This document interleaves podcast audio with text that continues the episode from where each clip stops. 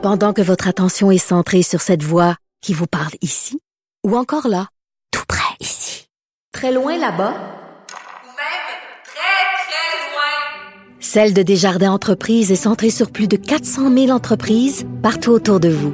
Depuis plus de 120 ans, nos équipes dédiées accompagnent les entrepreneurs d'ici à chaque étape pour qu'ils puissent rester centrés sur ce qui compte, la croissance de leur entreprise. Parce qu'en immobilier, pour être à son affaire, suivez les conseils de nos experts. Via Capital, les courtiers immobiliers qu'on aime référer. Bonne écoute. Les rencontres de l'art. Lieu de rencontre où les idées se bousculent. Où la libre expression et la confrontation d'opinions secouent les conventions.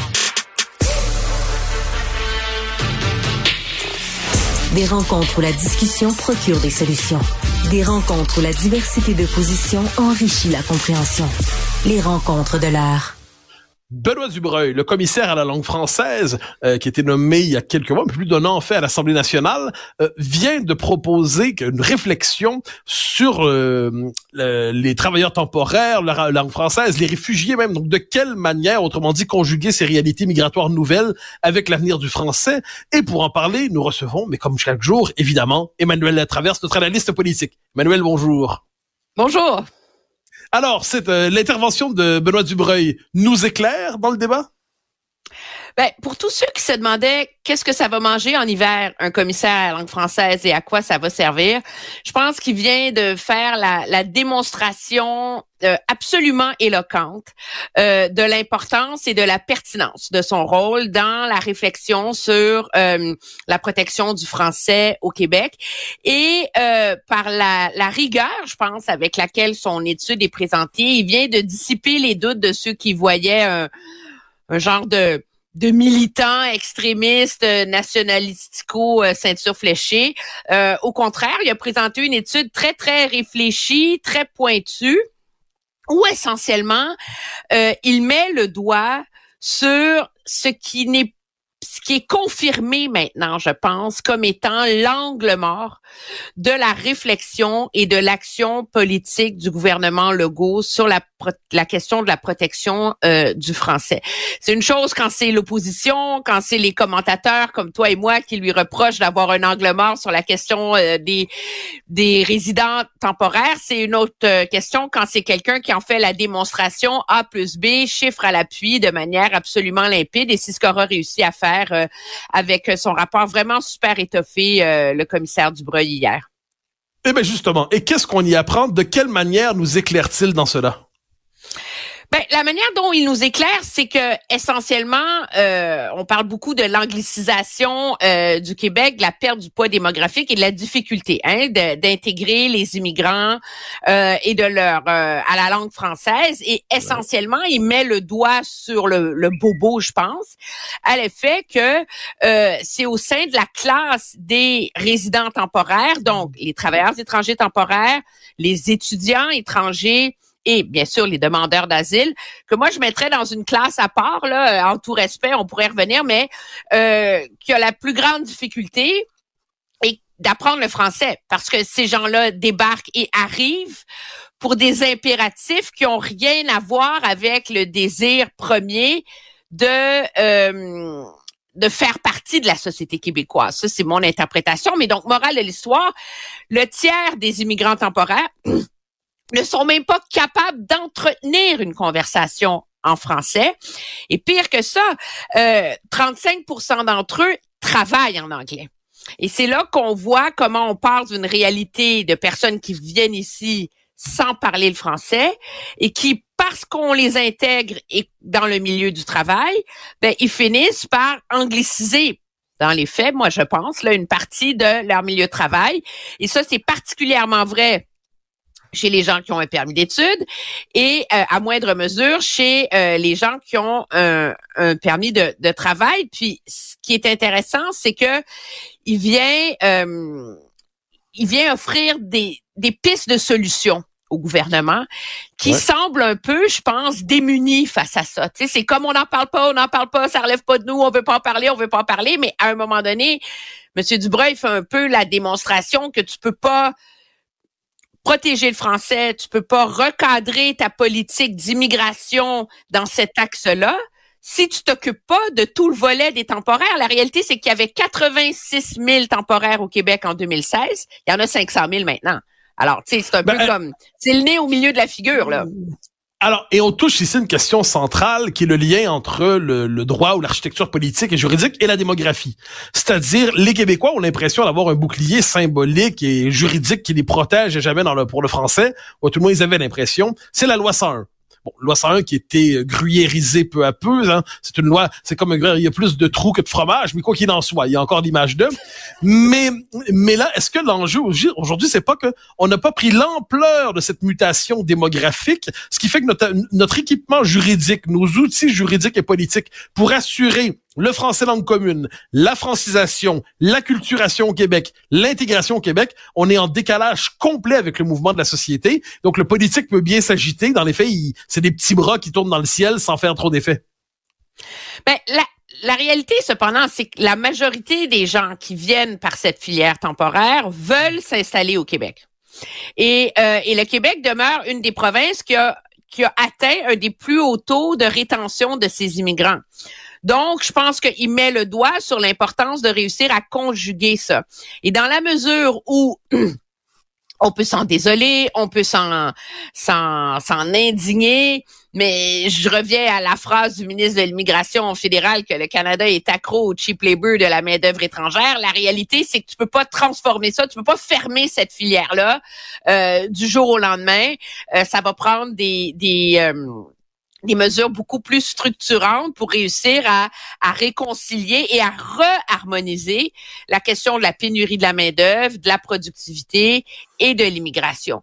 Mais moi, ce que je trouve intéressant, c'est que plutôt que d'y aller avec une ligne noire ou blanc, fermer le robinet, euh, euh, on ferme les portes, euh, on se cache en dessous d'une roche, euh, le commissaire Dubreuil dit... J'entends pas grand monde dire ça. Je parodie. Euh, il, il, C'est une, bonne manière d'avoir l'air modéré. Oh mon Dieu! Ça n'a rien à voir avec modéré. poursuis, poursuis. Moi, ce que j'aime dans le commentaire, du- c'est qu'il il recadre ça en disant le Québec a les moyens de développer des politiques qui vont permettre à terme de réconcilier ça. Et ça passe par les critères pour l'accueil de travailleurs étrangers temporaires. Il dit c'est très facile de mettre un barème minimal à l'entrée qui est pas tellement haut que tu peux pas, tu tu, re- tu restreins monumentalement euh, le, le, le bassin de main d'œuvre que tu accueilles, mais tu mets un, un, tu sais genre débutant élevé là qui est le seuil 3 là, faudrait demander à un linguiste. Puis après ça, tu augmentes les exigences en vue du renouvellement de ces permis là. Donc il met en place une espèce d'architecture. Le, le défi cependant, c'est en tout ce qui touche les étudiants étrangers. Parce que ça c'est une filière d'approbation des visas et des permis, qui est celle du fédéral. Et lui, sa recommandation pour quiconque habite au centre-ville de Montréal et est témoin de l'anglicisation du centre-ville à cause des étudiants de McGill et de Concordia qui ont des jobs dans les commerces, les restaurants et tout le reste, il dit, ben, le permis de travail des étudiants devrait être lié à la connaissance du français et le permis de travail post-diplôme devrait être lié à la connaissance du français. Et pour ça, bien, bien sûr, ça prend des négociations euh, et une entente cadre entre Québec et Ottawa. Et c'est là que moi, je soupçonne qu'il y a un mur de béton armé euh, de trois pieds d'épais, tu sais. Mais pourtant, Oui, mais- dans les ah, faits, ce Il serait faut la encore solution. demander la permission de prendre les mesures nécessaires pour assurer la survie Ben du oui, mais français. Mathieu, Plutôt le que de les Québec prendre n'est pas un pays indépendant. Le Québec n'est pas un exactement. pays indépendant. Le Québec Exactement. fait partie d'une fédération Mais cher Emmanuel, C'est c'est un plaidoyer c'est pour l'indépendance que c'est tu livres à l'instant. Non, je dis que le Québec euh, fait partie la qui est fédération et c'est à lui la- de réussir à négocier ces ententes-là avec le fédéral, Tu comme dis- il l'a fait sur les travailleurs économiques à une autre époque. Mais je te cite, tu dis un mur de béton, tu, tes mots, mur de béton. Donc tu dis mesure nécessaire, tu dis Ottawa doit être d'accord, tu dis mur de béton. Je, tu, tu n'es pas obligé de tirer un trait de, de, de résultat à la fin. Moi j'entends ça, je dis indépendance. On verra. Le débat se fera. Moi, je te dis que, cependant, si M. Legault, pour revenir sur la sphère politique, Ouais. veut avoir l'air crédible dans sa démarche sur la défense du français. Le problème, c'est que à court terme, c'est une chose pour la ministre de l'Immigration, Christine Fréchette, de se pointer sur le parquet de la- de l'Assemblée nationale et de taper du pied sur la question des demandeurs d'asile. Dans les faits, euh, c'est une action plus large, une réflexion plus large et une démarche beaucoup plus large et structurante à terme que le gouvernement Legault doit entreprendre. Et c'est comme si on s'accrochait à la question des demandeurs d'asile parce que c'est un enjeu facile pour le gouvernement et qu'on préfère ne pas voir les réflexions et les démarches beaucoup plus complexes qui s'imposent, mais qui sont par ailleurs beaucoup plus porteuses, beaucoup plus structurantes à long terme pour résoudre ces dilemmes-là. Notre deuxième sujet, hein, le sujet un peu humoristique du jour peut-être, ou non, Denis Coderre annonce son retour désormais portant l'uniforme du capitaine Canada pour nous mettre en garde contre la menace séparatiste et la menace socialiste. C'est un bon créneau pour revenir politiquement? Ben, c'est un bon créneau pour faire parler de lui. Moi, je pense que c'est très risqué, en vérité, euh, je vais t'avouer. Euh, parce que, euh, de un, c'est comme si M. Coder se rend compte qu'il doit apporter une, une raison existentielle et fondamentale. Hein? Pour justifier un retour en politique au-delà de son propre ego, sa propre ambition, son propre désir de racheter ses, échecs à la ville de Montréal. Alors là, euh, l'offre qu'il pose, c'est de dire euh, la CAQ est ambiguë, advenant un référendum, la CAQ peut pas défendre le Canada, et donc ça prend euh, un parti, un Parti libéral du Québec fort et quelqu'un qui est capable d'incarner euh, un mouvement du non. Le problème, c'est que de dire ça maintenant, quoi qu'en soient tes rêves les plus fous et ceux de Paul Saint-Pierre Plamondon les plus animés, à l'heure où on se parle, le Parti québécois a quatre députés, puis l'indépendance est à 35 Donc, à l'heure où on se parle... sondage. À l'heure où on se parle, le Québec n'est pas à la porte d'un référendum et le Québec n'est pas à la porte de la souveraineté. Alors là, d'avoir quelqu'un qui et non et à l'heure où on se parle, le, défi pour Paul Saint-Pierre. Il en est beaucoup plus proche en ce moment qu'il y a deux trois ans. Tu conviendras que la question se pose avec, avec beaucoup totalement. plus oui, de vigueur. Mais mais le défi pour Paul Saint-Pierre Plamondon, c'est de réussir à incarner, on en a parlé, toi et moi, le besoin d'indépendance, de le faire résonner dans la société d'aujourd'hui, que ça soit plus un boulet si ça devient la question de l'urne lors des prochaines élections. Et là, on a Denis Coderre qui débarque et dit, ouais, je vais être capitaine Canada. Mais là, il vient de donner comme c'est comme un cadeau du ciel qui vient de faire à Paul Saint-Pierre Plamondon. Parce que l'indépendance, faut que ça s'oppose à quelque chose. Tu peux pas, tu peux pas t'opposer à, à, à l'espèce de, de d'accommodement jello de la CAQ au Canada qui est mou et qui est, qui est incertain. Là, tu as Denis Coderre qui récupère des slogans du référendum de 80. Je veux dire, c'est comme tu, sais, tu donnes un levier à Paul Saint-Pierre Plamondon et au mouvement indépendantiste pour se crédibiliser, pour se relancer. Alors, ça me laisse perplexe. Ben moi, je, je, plus loin. Moi, dans la recherche de ce qu'on appelait des conditions gagnantes autrefois, ou qu'on appelle les planètes s'alignent, mais j'ai l'impression qu'une de ces conditions gagnantes, c'est l'arrivée de Denis Coderre. Il est exceptionnel. Je veux dire, c'est la version Elvis Graffon du fédéralisme. Tu sais, je devine qu'il y a moyen d'être un défenseur. Ben, ben, je m'en charge. Donc, je devine qu'il y a des gens qui ont une défense plus subtile, équilibrée, nuancée du fédéralisme canadien. Mais lui, il a l'air sorti du temps des bouffons. Il a l'air sorti du confort et les différences de Denis Arcan. Il y a une manière d'être fédéraliste qui me semble peut être plus subtile et construite intellectuellement que la peur des séparatistes et gauchistes. Et eh oui, et les socialistes. Les socialistes partout, c'est quand même... Les socialistes gauchistes.